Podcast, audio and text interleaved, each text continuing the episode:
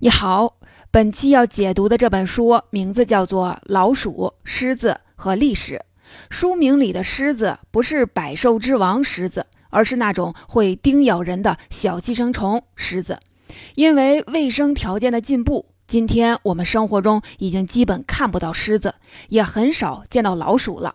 但这种小动物、小寄生虫跟我们人类半生的历史却相当的久远。并且曾经给我们造成了难以想象的重大影响，这就是这本书将要告诉我们的。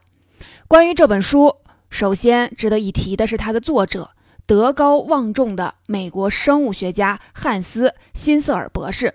关于他的生平，其实就值得写一本书。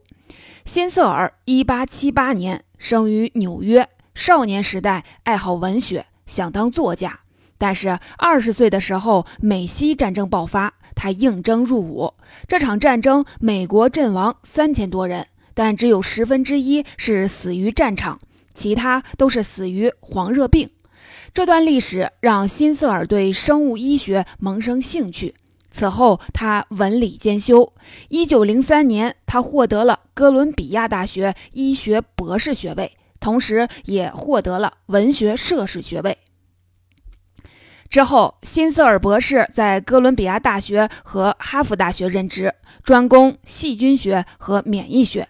他在医学方面的成就，我就讲两条：第一，两位诺贝尔医学奖得主曾经上过他的课，或是曾在他主管的研究机构里任职；第二，斑疹伤寒症的学名叫布辛氏病，这布辛二字中。布指的是1896年第一位确诊该疾病的美国医生布里尔，辛指的就是辛瑟尔。这个命名就是为了以纪念他们二人在这个领域的杰出贡献。而至于辛瑟尔文史方面的水平，这本《老鼠、狮子和历史》就是集中体现。这是一本生物视角的历史，出版于1935年，讲述了人类的主要敌人——传染病。从古代到二十世纪的变迁史，既能让我们看到传染病对于人类历史的巨大影响，更帮我们认清这背后的微观世界的演化历程。而且全书风格幽默，叙述行云流水，毫无医学专注的门槛，所以该书出版后一度洛阳纸贵，今天仍然被数十位哈佛教授联合推荐。并且是比尔·盖茨至今仍然反复重读的爱书。下面我将分三个主要方面为你讲解这本书，分别是：第一部分，流行病和人类历史，我会通过几个例子带你看看传染性流行病曾经对历史产生过哪些重大影响；第二部分，老鼠和狮子在流行病传播过程中起的作用。这部分我会给你讲讲这两种生物与人类的共生史，看看为什么我们在过去几千年里总是难以摆脱它们的困扰，它们又给我们人类造成过哪些伤害。第三部分，斑疹伤寒的起源与演变。斑疹伤寒是本书作者辛瑟尔毕生研究的对象，这也是一个极好的样本，可以让我们看到传染性流行病的真正起源。并且揭示这个看不见的敌人的秘密。此外，我还会在本书谈谈研究方法，看看它有哪些开创性的意义。这也将进一步帮你了解为什么这本书年代有些久远，在今天仍然是值得你读的经典之作。第一部分，疾病的种类很多，对疾病的分类方法也很多。依据发病原因，我们可以粗略地把病分为传染性的和非传染性的。非传染性的疾病，比如心脏病、糖尿病以及一些精神疾病，你不会因为跟患者接触而染上这些病症；而传染病，顾名思义，会在人群以及不同的生物群体之间传播。传染病是由特定病原微生物引起的。当细菌或者是病毒侵入了人体，免疫系统又没有及时消灭它们的话，人就生病了。当病原体通过传播的方式从一个人到另外一个人，甚至一群人身上的时候，一场传染性流行病就爆发了。在这儿，我们还要补充一点：本书中把传染性流行病都简称为流行病。其实这两者虽然有很大的交集，但并不完全等同。不是所有的流行病都有传染性，比如航海时代海员经常大面积患上的坏血病就不会传染。所以，流行病和传染性流行病严格来说是两个概念。为了简便，我们下面提到流行病指的就是传染性流行病，就不一一强调了。虽然很多流行病是近现代才被发现命名的，但它们的历史其实相当悠久，可能从打人类出现就跟我们如影随形。在历史上，流行病更产生过很重大的影响，甚至在一些重要关头直接决定过历史的走势。下面我们通过本书提供的几个例子，来看看大规模传染性流行病是怎么折腾人类的。最早有明确记载的大规模传染性流行疾病，是在伯罗奔尼撒战争中爆发的雅典瘟疫。伯罗奔尼撒战争发生在公元前五世纪，希腊最大的两个城邦雅典和斯巴达，以及他们各自的追随者，为争夺希腊世界的最高权力展开了大战。战争前后持续了将近三十年，是当时西方世界最重大的事件。本来这两方是旗鼓相当的，但是在公元前四三零年的初夏，战争的第一阶段，雅典城忽然闹起了瘟疫。最初的症状表现为头疼、眼睛红肿，接着就会出现舌头和喉咙发炎，之后还会精神错乱。一般在发病后不到十天，患者就会死亡。就算侥幸的活了下来，身体也会极度的虚弱。有些人甚至会失明或者是失忆，因为疫情，雅典人无力对付打到家门口的斯巴达人，从此落了下风。后来的调查显示，这场瘟疫的病源来自非洲的埃塞俄比亚，已经在北非的埃及和利比亚泛滥，并且通过爱琴海上来的商船被传播到了希腊。瘟疫加上了战争，给繁荣的古希腊带来了前所未有的破坏。整个希腊开始由盛转衰。下一场左右历史进程的瘟疫是公元六世纪的查士丁尼瘟疫。查士丁尼是东罗马帝国的皇帝，当时西罗马帝国已经灭亡了半个多世纪，罗马的故土被日耳曼各蛮族占据。查士丁尼前半生励精图治，志在光复西罗马，重建统一的罗马帝国。但正当查士丁尼的将军们在西欧和北非节节胜利的时候，公元541年，东罗马帝国的领地埃及爆发了瘟疫，并很快传播到了首都君士坦丁堡，就是今天的土耳其伊斯坦布尔。关于这场疫情，我在这里念一段英国历史学家爱德华·吉本的《罗马帝国衰亡史》里的描述。我们无法确定具体的死亡人数，我只知道在三个月的时间里，君士坦丁堡每天有一万人死去，东部很多城市都成了空城，在意大利的很多地区，庄稼和葡萄枯萎在田间，无人问津。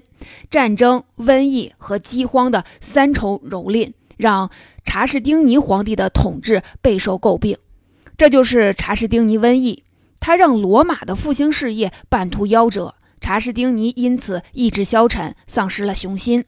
这场瘟疫一直持续到了公元七世纪初。据估计，这期间欧洲损失了将近一半的人口。甚至有学者分析，七世纪阿拉伯帝国崛起后，能够迅速把东罗马的势力赶出中东，也要归因于欧洲人还没从查士丁尼瘟疫的伤害中恢复元气。后世考证。查士丁尼瘟疫就是一场鼠疫。到了十六世纪，随着地理大发现，人类活动交流的半径大大增加，流行病也随之跨过大洋，跟着殖民者来到了世界各地。一五二零年，西班牙征服者科尔特斯只带了大约两千名手下，就征服了拥有上百万人口的阿兹特克人。立下头功的不是欧洲人的军事技术优势，而是传染病天花。中美洲居民从未接触过这种病，西班牙人却已经对天花有一定的免疫力。天花和后来的肺结核、麻疹、猩红热等生物武器一道，不仅帮助西班牙人消灭了大量的印第安人，还最终摧垮了印第安人的作战意志。流行病决定战争成败的例子还有很多。作者还提到，从中世纪的十字军东征到拿破仑莱比锡会战的失败，都受到过瘟疫的影响。这些例子我们就不一一列举了。好，我们总结一下，上面提到的这几次疫情，它们都有共同的特点：第一，都是伴随着战争；第二，都是跨地区的长距离传播。比如前两个例子当中，疾病都是从非洲传到了希腊以及东欧地区；第三个例子更是直接传过了大西洋。为什么瘟疫总是伴随着战争？瘟疫又是怎么在相隔久远的地区之间传播的呢？这叫这本书中的两个主角——老鼠和狮子。第二部分当中，我们就来介绍一下它们和流行病的关系。第二部分，我们先来说老鼠。虽然不受人待见，但老鼠其实可以算是离我们生活最近的动物之一。老鼠的生活非常依赖人类。科学家通过对冰河时期人类活动遗址的研究发现，最晚在一两万年之前，老鼠就和人类共同生活了。人类的粮食仓储以及生活垃圾都是老鼠的食物来源。而且它们生命力顽强，不挑食，能打洞，会游泳，有初级的社会组织，还有超强的繁殖力，简直是十八般武艺，样样精通。老鼠个头小，动作快，很容易藏匿不被发现。所以，我们身边究竟有多少老鼠？这个问题从来都没法真正的统计清。十五世纪。德国老鼠泛滥成灾，为了鼓励灭鼠，法兰克福的领主干脆就规定用老鼠尾巴来缴税，每年要上缴五千条老鼠的尾巴。在一八六零年，英国的一家屠马场每天晚上都被老鼠洗劫，人们将屠马场的出口围起来，放马肉作为诱饵，第一天晚上就诱杀了两千六百五十只的老鼠，一个月内消灭了一万六千多只。人们根据这个数字估算，当时大概有四千万只老鼠藏匿在英格兰，这还仅仅是保守的估计。而老鼠跟人类一样有大迁徙的习惯，特别是在古代的战争时期，军队行动都随身带着军粮褶皱。对老鼠来说，一支行进的人类军队就是一个流动的自助快餐车。所以，它们总会跟着人类的军队或者是商队长途的旅行。就这样，一些寄生在老鼠身上的更小的生物也搭上了老鼠这辆便车，周游了世界。这就是狮子。狮子本来不是寄生生物，但是在进化的过程中，他们发现依附宿主而生会让生活变得非常轻松，脚下就是无穷无尽的美食，饿了就把嘴插进宿主的皮肤吸血，这种生活成本极小。就这样，狮子逐渐演化成了寄生生物。对狮子来说，哺乳动物是最理想的寄主。小到老鼠，大到人类，乃至更大型的动物，都是狮子的受害者。在漫长的寄生生涯中，狮子还进化出了一宗本领，就是它能感觉到宿主的死亡。一旦宿主死亡，狮子也将活不过半个月。这时，他们会出于本能寻找新的宿主。而在人群密集的地方，寻找新宿主就很容易。特别是在中世纪的欧洲，卫生条件和人的卫生习惯都很糟糕，狮子几乎成了人生活中摆脱不了的一部分。请注意，下面讲两个重口味的例子，可能会引起你的不适。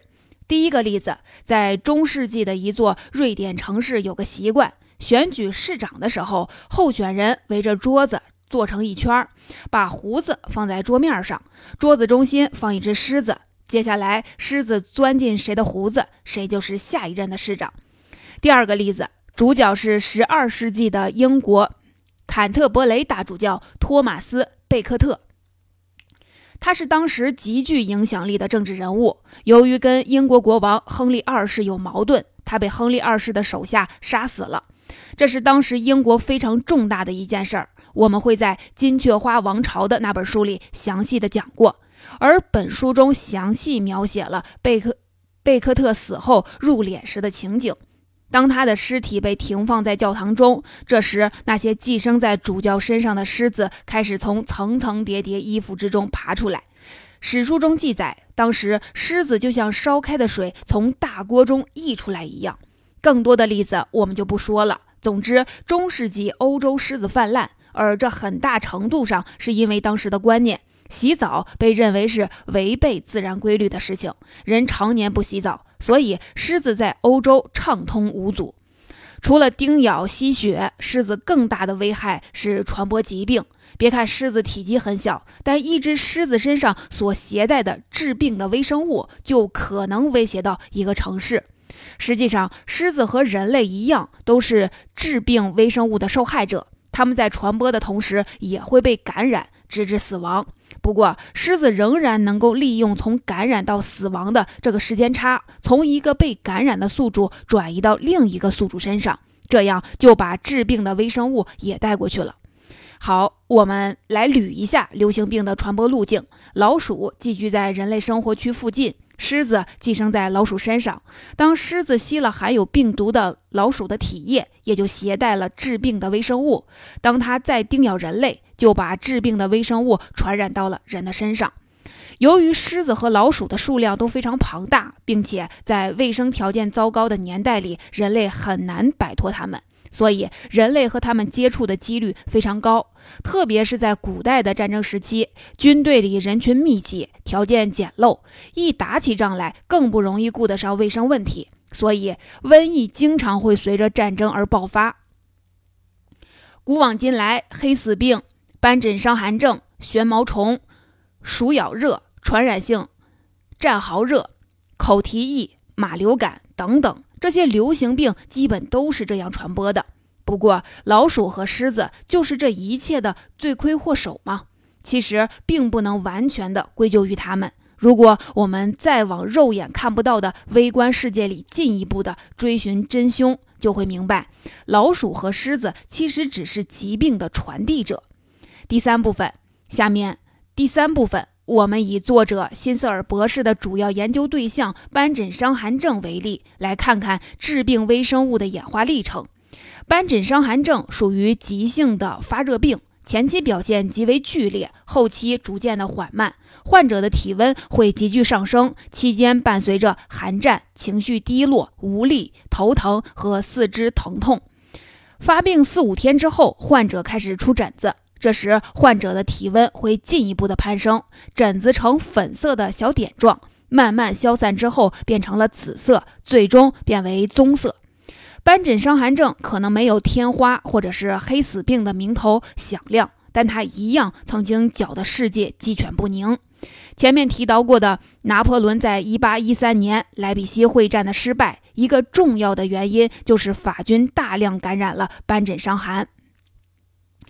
但当时人们对这种病还没有足够的重视。一九一七年到一九二三年间，当时正是第一次世界大战之后不久，俄国发生了严重的斑疹伤寒疫情。当时俄国的欧洲区就有三千万人患上了斑疹伤寒症，最终死于该疾病的达到了三百万人。这时世人才真正意识到斑疹伤寒的可怕。那为什么这么可怕、这么有杀伤力的一种流行病，直到近代才被确认呢？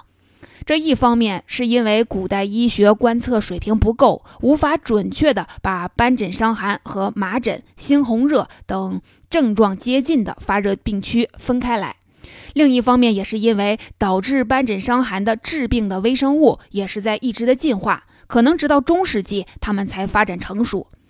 辛瑟尔博士指出。致病微生物的适应性不是一成不变的，在能够感染人体之前，它们要经历漫长的进化历程。还是以斑疹伤寒为例，斑疹伤寒病的病原体是一种微小的杆状细菌，它属于进化的比较原始的细菌，还不能直接寄生到高级的动物身上，所以小昆虫就成为它们的敲门砖。经历过一次一次的变革之后，它们能够轻车熟路地侵入到昆虫的细胞内，并且生存在那里。目前来看，斑疹伤寒症细菌最古老的宿主是蜱虫。这是一种小小的类似虱子的寄生虫，慢慢的病原体和蜱虫细胞会达到一种互惠的状态，完美到二者互不排斥、互不伤害。这样，斑疹伤寒症病原体就通过蜱虫一代一代的传下来，病原体和蜱虫各活各的，对上一代和后代都没有影响。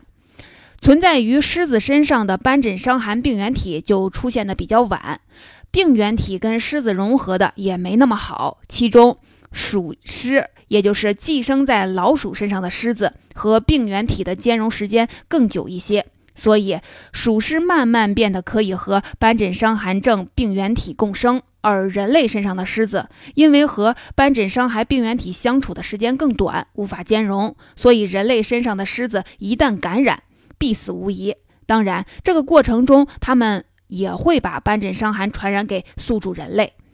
但正如前面所说，寄生微生物和寄主之间的相互磨合，都会让彼此产生改变，哪怕是非常小的改变，也会产生深远的影响。当斑疹伤寒病原体和人虱可以共处，那它们就可以狮子为跳板登陆人体了。你看，斑疹伤寒病原体就是这样一步一步扩大着它们的版图，从最初只能寄生在蜱虫身上，直到能感染到人类。在每个阶段，这种病原体都会随着寄生环境而不断的变化。这个漫长的融合过程就是斑疹伤寒症的潜伏期。最后，病原体终于进化到可以感染人了，才有了斑疹伤寒症。可以肯定的是，斑疹伤寒症是直到十五世纪才在欧洲大规模出现的。寄生的病原体和宿主的改造是双向的，有的时候温和的疾病会变成恶性疾病，有的时候则是反之。同样的道理，人类和这类病原体的相处也是一个过程。当人类慢慢适应某一种病原体的侵蚀之后，免疫系统与病原病原体达到某一平衡，病原体对人类的伤害也会减弱。所以，一百多年前还令人闻风丧胆的斑疹伤寒，在今天它的危害性已经不那么严重，也更多的得到了控制。更何况，今天已经有了抗生素、罗霉罗红霉素等，都对斑本伤寒症有效。不过，病原体也在进化自己，发展出一代又一代的抗药性的病原体，与人类继续纠缠着。所以，现代医学其实是在和病原体的变化进行赛跑，我们只能是在不同的阶段交替领先。说到这儿，我们又以斑本伤寒。为例，进一步深挖了流行病的源头。它由病毒或细菌之类的致病微生物引起。这些病原体通过在不同宿主身上的寄生，不断的进化，又通过虱子之类的小寄生虫传播到人身上，引发了流行疫病。作者辛瑟尔博士之所以不厌其烦地反复阐述病原体从寄生虫到哺乳动物的寄生模式，是因为在本书的写作年代，微生物学科刚刚起步。斑疹伤寒症的传播模式是该项研究的一个开端。从老鼠到狮子，再从狮子到人，大部分传染病的传播都离不开这样的寄生模式。这就为预防传染病提供了思路。而在各种寄生虫之中，狮子完全依靠寄生而生存，所以它们是头号的疫病传播者，危害比跳蚤、蚊子更大。所以，灭鼠灭狮是卫生防疫的重点。结语好了，这本书老鼠、狮子和历史的主要内容我们就讲完了。再来总结一下，我们分三部分讲解了本书。第一部分，我们讲了从古希腊的伯罗奔尼撒战争，直到近代的拿破仑战争，大规模的流行传染病曾经多次在历史的重要关头爆发，并且造成了深远的影响。第二部分，我们讲了流行病的传播过程。很多疾病由老鼠携带，寄生在老鼠身上的虱子叮咬了老鼠之后，再叮咬人类，就把病传染给了人。很多传染性流行病都是按照这个路径传播的。第三部分，我们进一步深挖了流行病的根源。以斑疹伤寒为例，它由一种杆菌引发。通过在不同寄生环境里的演化，变成了可以致命的疾病。而这些病原微生物与寄生环境的彼此改造是双向的，我们的免疫系统也会因为长期接触而产生对它们的抵抗力。了解了这个疫病的传播过程以及病原微生物的演化，我们就明白应该怎样有针对性的进行防疫工作。此外，关于这本书，我觉得还有必要谈一谈它的研究方法。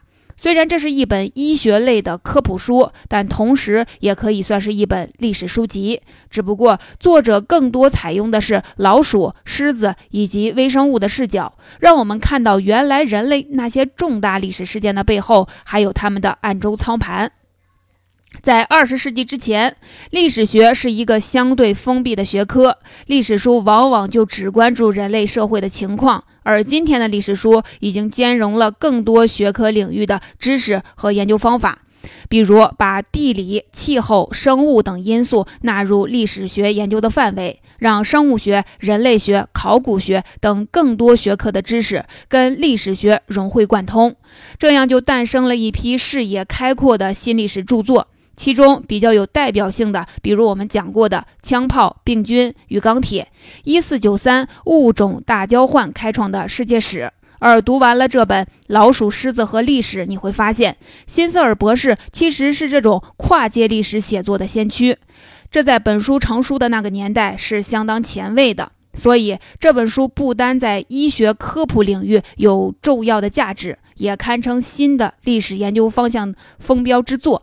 最后，文学青年出身的辛瑟尔博士在本书中仍然保持着很深沉的人文情怀。比如，他指出，狮子和老鼠虽然是疾病的传播者，但其实它们跟人类一样，同时也是受害者。在本书的结尾部分，他还发出了一个警示。他说：“流行病总是伴随着战争和革命的发生而爆发。”军队营地被围困的城市总是瘟疫的滋生地，瘟疫带来了死亡，加剧了恐惧，但是它们往往是因为人类的冲突和战争才变得格外的凶猛可怕。今天，人类看起来已经掌握了控制流行病的手段，但是他们并没有灰飞烟灭。他们很有耐心的潜伏期，只待人类头脑发热，再次开启战争，流行病也很有可能随之卷土重来。